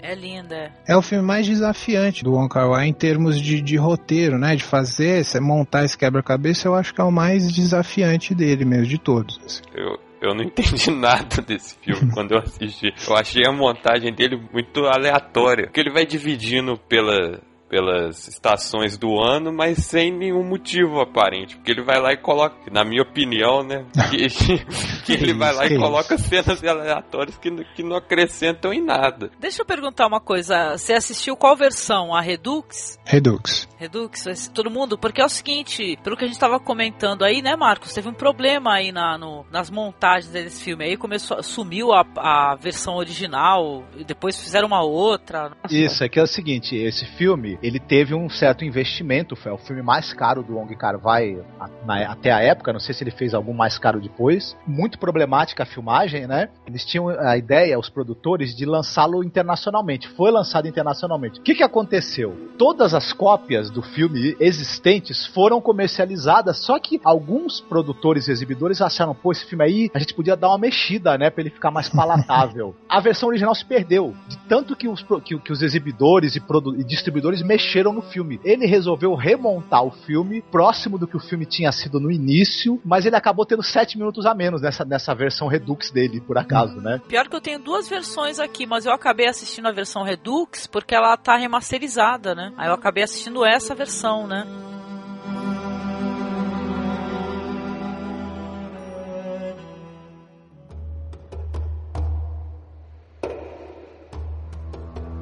Uma coisa que eu acho que é interessante a partir do começo dos 2000, teve essa, o Tigre e o Dragão, né, fez um sucesso absurdo, concorreu ao Oscar de melhor filme até, e deu uma, aí teve um filão de filmes, filmes que eu gosto muito, Clã das Adagas Voadoras, Herói, etc e tal, que abriu esse mundo do Ucha pro ocidente, mas esse é um filme antes dessa, vamos dizer assim, pasteurização do gênero, assim, Sim. né? É um filme que talvez carregue mais características, que faça mais sentido pro público oriental mesmo. Eu, não- eu- eu imagino que sim, deve ter. Tem muitas frases que são bonitas, assim, que vamos dizer que são jogadas, né, no meio do filme.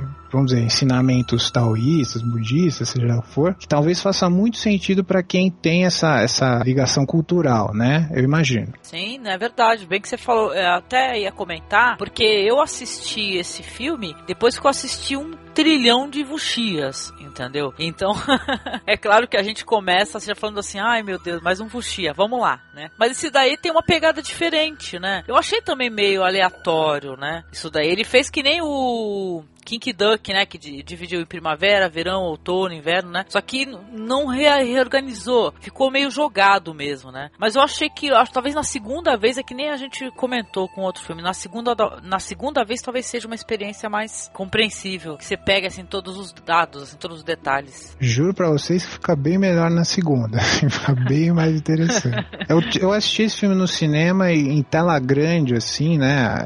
O, o Daniel, ele citou no outro filme a questão das cores cores, né? Esse filme ele é bem pastel, né? Bem bege, bem, bem deserto, assim, né? Cores Aquelas saturadas. cores de deserto. É lindíssimo, né? Essa, essa parte de cores nesse filme, para mim, eu acho maravilhoso, assim, né? Mas no, no cinema você teve outra experiência, né? Porque na, na cópia que eu vi, o tipo, nas cenas à noite, que é aquele azul bem, bem saturado, tem cenas que você não consegue diferenciar não vê nada. Ah, realmente, não. Uma coisa que eu acho, talvez, vamos dizer assim, não tem essa pretensão, mas vamos dizer que deixa a leitura do filme mais fácil, né? Tem que sempre ter em mente que, apesar do, do, do desse mosaico também de personagens e situações, o, o Leslie Chung, né? O personagem, ele é sempre o ponto central e as lutas, né? Vamos dizer, se a pessoa que é mais, gosta mais da parte Dragon Ball dos filmes, né? Não tem como. O que importa, os amores perdidos nesse filme Sim. também é o que move os personagens, ou não, não os move, né? Ou os que deixam no, no meio do deserto, né? É até poético isso. Só move só o personagem, o faminto lá, né? O que leva a mulher junto, o resto desmove.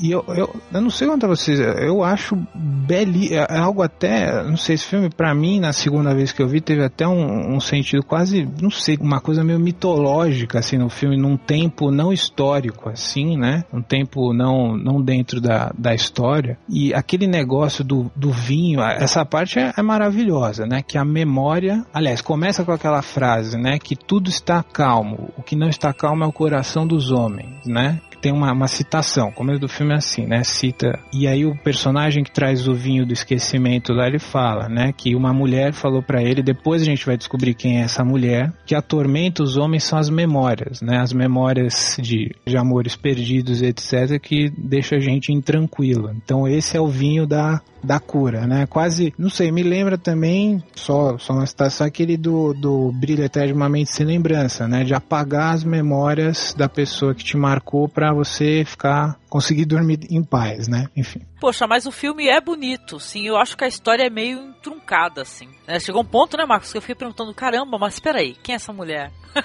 Por favor.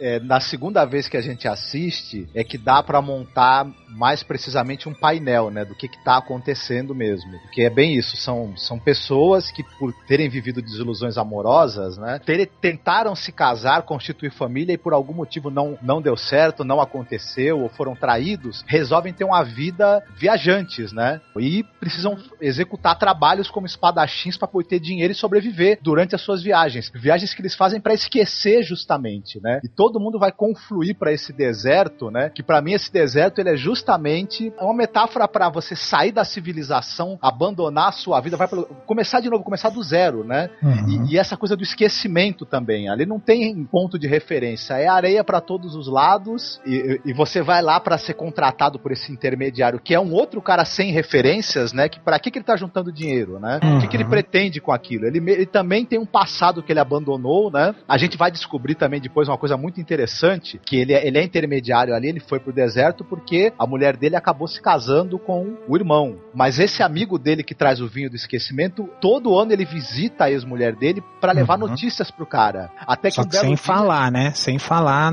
Isso. É sem fazer essa ponte, né? Que ele tá indo na casa dela. Ele fala que vai numa mulher, né? E um dia ela manda o tal vinho do esquecimento. A gente vai ficar sabendo que foi ela que mandou esse vinho, né? E tal. Só que é, a grande questão tá toda aí. O, o esquecimento para ele não serve ele bebe e para ele continua lembrando. O amigo dele é que vai esquecer. E nessa coisa da gente do amigo dele tentar retomar a memória e tudo que os outros personagens também estão relacionados com esse amigo dele. No fim, esse sujeito aí que visita ele todo ano, ele é o centro das coisas também. Ele é um cara que tem uma vida irresponsável, ele conquista as mulheres dos outros. Uhum. Ele que vai ser o foco dessa, dessa coisa mesmo de eu, de eu perder o meu amor e virar um andarilho, né? E essa coisa das estações, eles estão, na verdade, à mercê das estações, né? Cada vez que tem uma estação, ele consulta um manual de astrologia, né? Na tradução ficou o almanac, né? Eles falam Isso. almanac. E na verdade, cada uma daquela, daquelas previsões tem a ver com o destino das pessoas que vão procurá-lo naquela época para procurar trabalho, né? Como espadachim. E tem também essa coisa do grupo de bandidos, né? Que tá sempre ali, sempre contrata o pessoal para lutar com esse grupo de bandidos. Que aí tem algumas cenas aí de luta muito bonitas, filmadas, que elas parecem pinturas, né? Também eu acho que essa coisa, esse grupo de bandidos, ele é representação da morte iminente. Que com no certeza. caminho de quem vive pela espada tá sempre presente, né?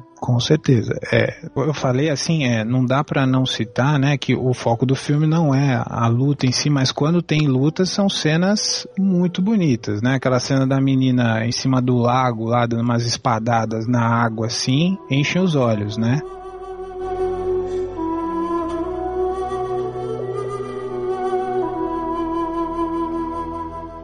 Eu queria citar também que dentre esse mosaico de, de, histórias que se perdem, né, as duas que mais me, me, me tocaram foi a do Tony Leung, que é o espadachim que tá ficando cego, né? Depois de ter assistido a filmografia do Wong Kar Wai, esse virou um dos meus atores favoritos. Assim, eu gosto muito dele, eu gosto do, da, da atuação quando necessária, contida dele, né? Ele é bem seguro em cena. Eu acho muito bonita a cena que ele vai lutar com os caras lá, que ele tá perdendo a, a visão. Ele fala: Tomara que hoje faça um dia ensolarado, porque senão ferrou. E chega na hora de lutar, o céu fica encoberto, assim, né? E aí ele tem que se virar. Mas a história da mulher que era a esposa do Leslie Chung, né, que é o personagem principal, intermediador dos, dos assassinos lá. Se você para pensar, talvez ela conseguiu constituir família, né? Ela se casou, teve filho, né? Mostra lá no finalzinho que ela teve um filho, aí até o, o cara do, do vinho do, do esquecimento lá pergunta pra ela, e, e, com certeza a coisa mais importante na sua vida agora é seu filho, né? Ela fala, é, antes eu achava que era, mas agora não é mais. Ela, ela também chora pelo que ela perdeu, vamos dizer, talvez o amor verdadeiro dela, ela tá também em, em, em pedaços, né? Ela, ela teve uma vida que apesar de ter casado, constituído família, etc., ela deixou para trás o que ela realmente queria, né? Por quem ela era realmente apaixonada. Eu acho a história dela mais tocante de todas, assim, ela acaba morrendo, enfim. Não é, não é um grande spoiler, não é nada. Bem dramática mesmo. Estraga, assim, mas eu acho bem triste essa, essa parte, assim. Tem algumas frases que eu não, não tô lembrando em específico, são bonitas que ela fala, né? Frases bem poéticas, assim, que são acachapante. Assim. A Meg Chung diz, diz ela, né, que foi um inferno gravar esse filme foi, ter, foi difícil. O elenco todo fala que foi um, um, né, uma aprovação. E o fotógrafo Peter Doyle também, não, Christopher Doyle, que já trabalhou outras vezes com o Wong Carvalho, também ele fala que o Wong Carvalho encheu muito o saco dele durante esse filme, que ele queria que a fotografia tivesse, fosse detalhada de uma certa maneira, tivesse os filtros assim, tivesse a cor assim, o ângulo correto. Ele falou que também quase pula no pescoço do Wong Carvalho durante as filmagens, né? Mas deu tudo certo. né? Pô, se ele foi perfeccionista nos outros filmes, imagina nesse, né, que tem um potencial de gerar cenas incríveis, né? Imagina se não, né? Tem uma cena no começo, né, que é aquele negócio que fica que tem uma menina em cima de um cavalo, né, na água que é a atriz que fazia a Mimi também, eu esqueci o nome dela, né? Karina Lau, né? Isso, tem aquele close nos pés dela, assim, os podólatras, uma loucura também. Ah. É esse tipo de cena que você fala, pô, mas quem que é essa mulher nesse cavalo? Aí no final o personagem vai contando para você, ela que é a flor de cerejeira, né? Que esse, esse espadachim que tava cego queria ver antes de, de pessegueiro. Isso, ele ficou, chegou lá falando que queria ver mais uma vez a flor de pessegueiro, né? E o cara imaginou que fosse uma árvore, só que não tinha essa árvore, né? A flor de pessegueiro era uma mulher, né? Muito lindo isso daí, muito poético.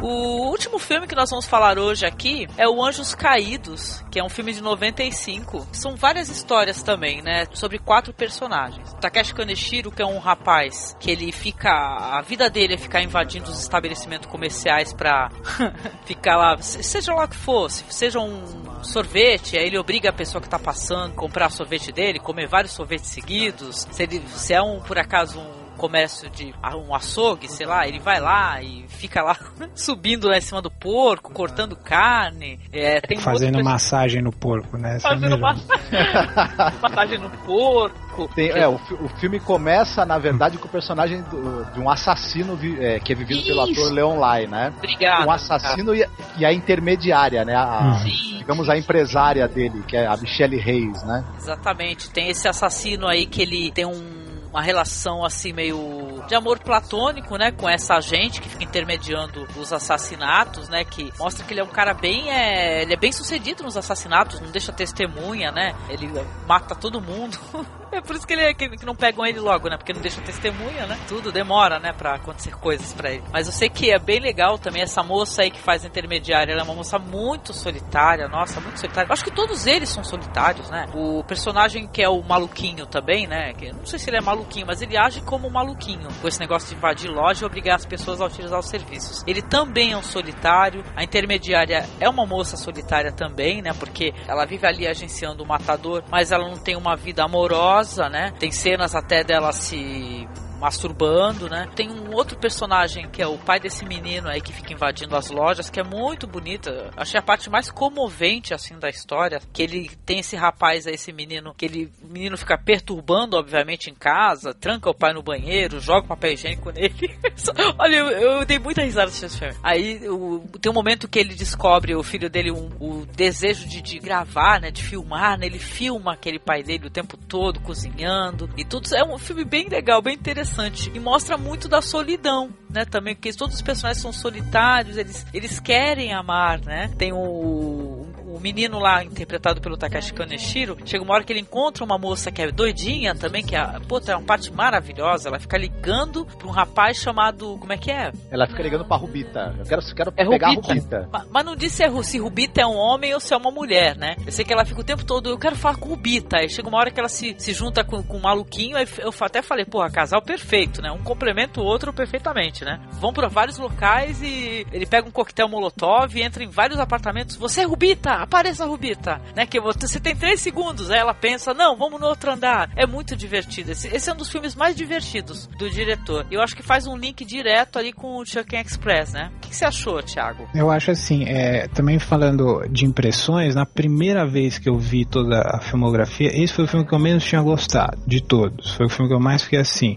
se ficasse só na história, vamos dizer, do assassino, seria um dos filmes de assassino, assim, chinês, um dos mais legais que eu já vi na vida, assim, né? Um estilo, assim, super bonito, assim, é, não sei, lembra até uns animes bacanas e tal, tem uma estética de anime que é bem legal. E aí, quebra muito a narrativa, o andamento do filme para um quase um pastelão. Aliás, quase não, eu, um pastelão, né? Um pastelão à moda chinesa, assim, né? Que, que no finalzinho também vai ter a, a ligação entre, vamos dizer, esses quatro personagens, cinco, vai, o, o, assassino, a agenciadora dele, o rapaz maluquinho, o pai e a menina maluquete que ele conhece. Ah. No finalzinho, o rapaz maluco, como, como que é o nome do ator? Takeshi Kaneshiro, que ele dá a carona, né, na moto foto pra moça, que é a agenciadora do assassino no final. Vai ter uma ligação também só em uma cena. Me decepcionou, mas depois eu compreendi que é, não, não tem como você assistir esses dois filmes, né, sem pensar o, o Amores Expressos, Os Anjos Caídos, como um painel urbano de uma cidade, né,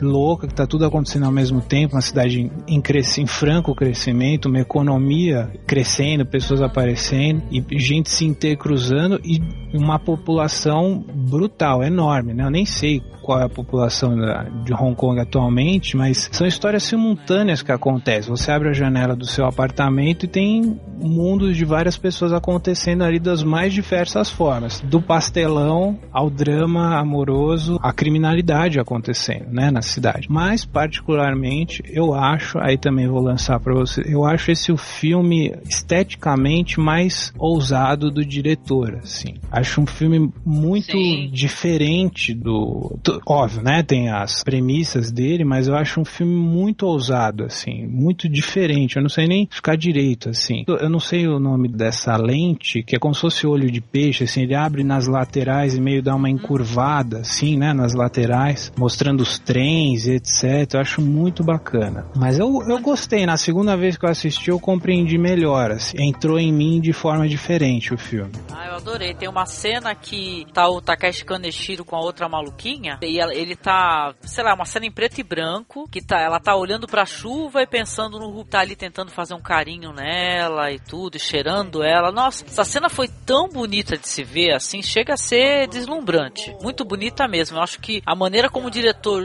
usou as técnicas que ele já tinha usado e outras mais ficaram lindíssimas. Todas as cenas que a moça tá sozinha, que é a gente também, que ela tá. Eh, você vê aquela tristeza, aquela angústia, né? Que ela tá ali se satisfazendo, mas no final ela chora porque tá sozinha. E o final do filme também, eu achei sensacional. O final do filme também, aquele negócio de falar assim: a estrada não é longa, sei que logo descerei da moto, mas estou sentindo tanto calor agora, né? Ela tá aconchegada, né? Com o rapaz, né? Pô, isso é muito bonito, sabe?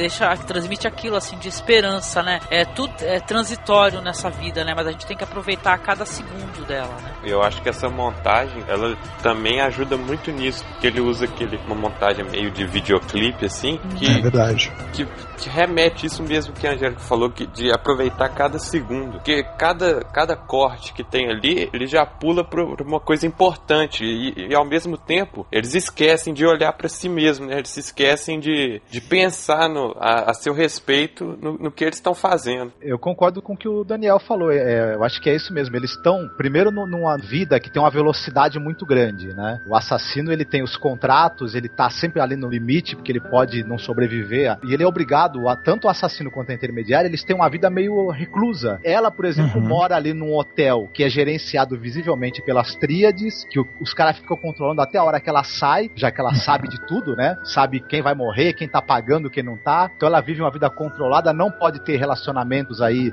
fora desse universo do crime, porque senão dá errado. Por isso que ele é tão solitária. O assassino idem, né? O único relacionamento que ele encontra é aquela moça ali drogada, né? Que ele passa algumas noites com ela e tudo. Ela uhum. até se apaixona por ele, mas aquela loucura dela tira ele um pouco dessa armadura que ele tem de, de frieza e de fazer tudo direitinho. Eu acho que o Takeshi Kaneshiro é, é harmonia por contraste. É um cara que vive sem controle nenhum. A, a vida do cara arrombar comércios que ficam fechados durante a noite, explorar o dinheiro ali rapidamente, pegando os, os, os fregueses literalmente pelo chifre, né? Ah. Pegando o pessoal. Foda-se.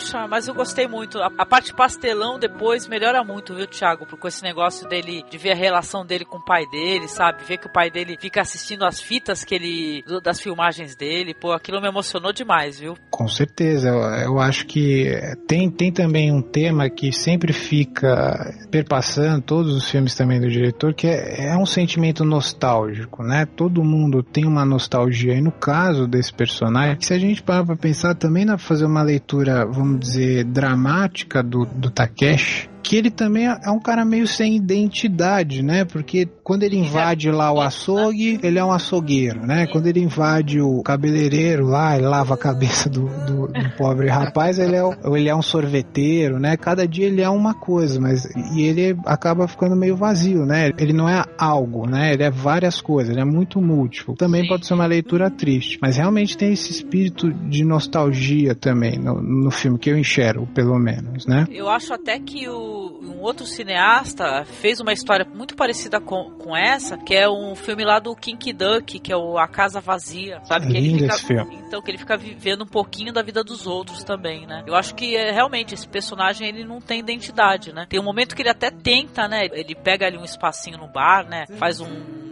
balcãozinho de galetos, galeto não, de, de sei lá, dessas comidas é, junk food do caramba, né? É, frituras, etc e tal. Mas depois ele volta, né? Ele acaba retornando a fazer essas coisas aí, né? Eu achei assim outra coisa, pela biografia do diretor que eu andei dando uma lidinha, por andei pesquisando, que esse personagem aí, que é o pai, que ele vai, ele, ele primeiro ele fica até irritado, né? De uma maneira brincalhona, né? Com o filho que não para de filmá-lo toda hora, enchendo o saco. E depois ele, o filho pega, vai sorrateiramente ver que ele tá, pô, ele tá ali rindo e assistindo as filmagens que eu fiz dele, né? É uma maneira de, de o diretor homenagear o próprio pai, né? Porque ele teve problemas também com o pai dele e tal, com esse negócio de aceitação, dele resolver é, seguir para um outro caminho, não queria ficar no restaurante do pai, é, resolveu ser um cineasta e gay, né? Ou seja, é uma maneira do, do diretor é pedir perdão sei lá, fiz uma leitura, uma leitura assim, né? Perdão, pai, porque essas foram minhas escolhas, né?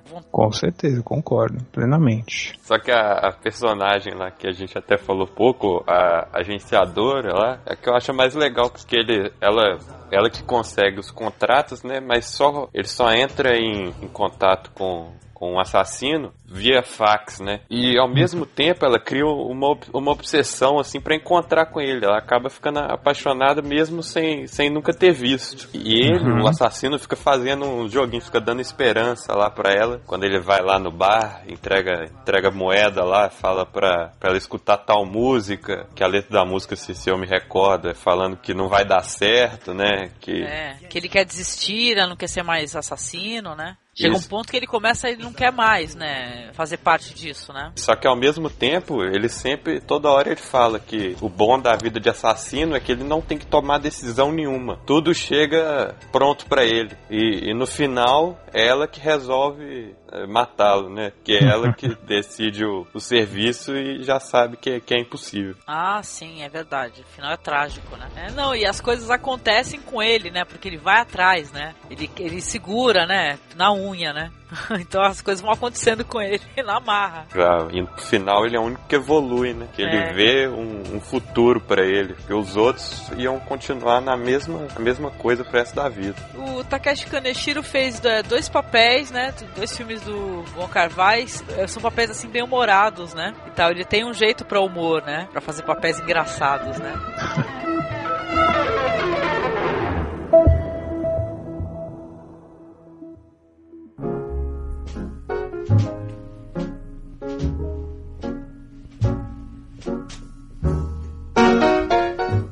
isso, é, nós fizemos aqui a primeira parte do, do podcast sobre os filmes do Wong Kar Wai, tá? Na segunda parte a gente vai falar dos outros filmes, vamos falar um pouco dos curtas do diretor, tá? Entre outras coisas, tá? Mas eu quero agradecer aqui ao Thiago Navarro, que é lá do Tarantino Assistiria. Thiago, eu queria que você falasse pro ouvinte que não conhece o teu blog, que é muito legal, o que que ele pode encontrar lá, tá? E que você mandasse teu recado aí no final dessa primeira parte. Não, meu, meu blog é muito, muito, muito sem pretensões, assim, ele é muito... Ele, eu encaro meu blog literalmente como um álbum de figurinhas. Assim, eu vou completando minha coleção, vou deixando em aberto para trocar figurinhas com os meus amigos. Quem quiser, tá sempre aberto. E é muito pessoal, tanto é que particularmente eu não gosto muito de colocar sinopses. Eu gosto de colocar só impressões pessoais sobre o filme, até porque sinopse é, é bem fácil de, de, de, achar. Tem gente que faz isso melhor do que eu, como o pessoal do Cine Masmorra, por exemplo, né? Mas eu gosto gosto de falar de música,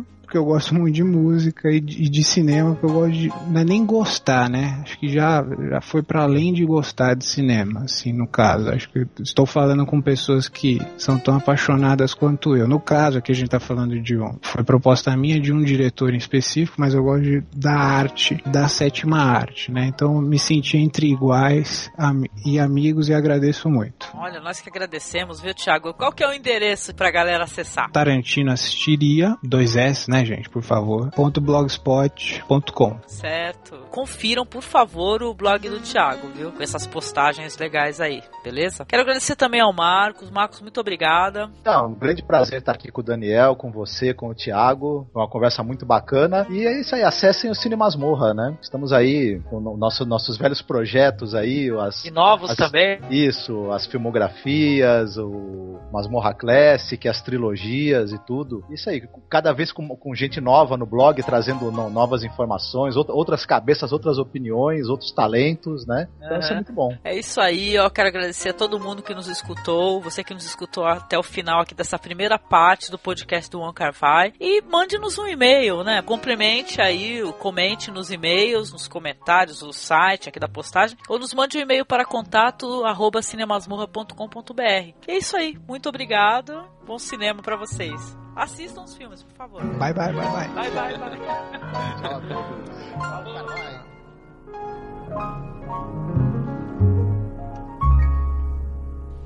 Tradução simultânea. 他就回头就看张广荣在在在这里走来走去，他就问 Vocês gostaram do podcast? 张广荣就说：“我在准备啊，我要等一下， Daqui a alguns dias sairá a segunda parte do podcast Masmorra Cast. Comentem aqui as suas impressões. É importante que vocês assistam os filmes. Espero que gostem da minha estética. Agradeço especialmente ao Thiago Navarro. DRT no podcast, não esqueçam. O cinema não tem fronteiras. Depende de você conhecer um pouco mais do cinema de cada país. Muito obrigado e até logo, pessoal.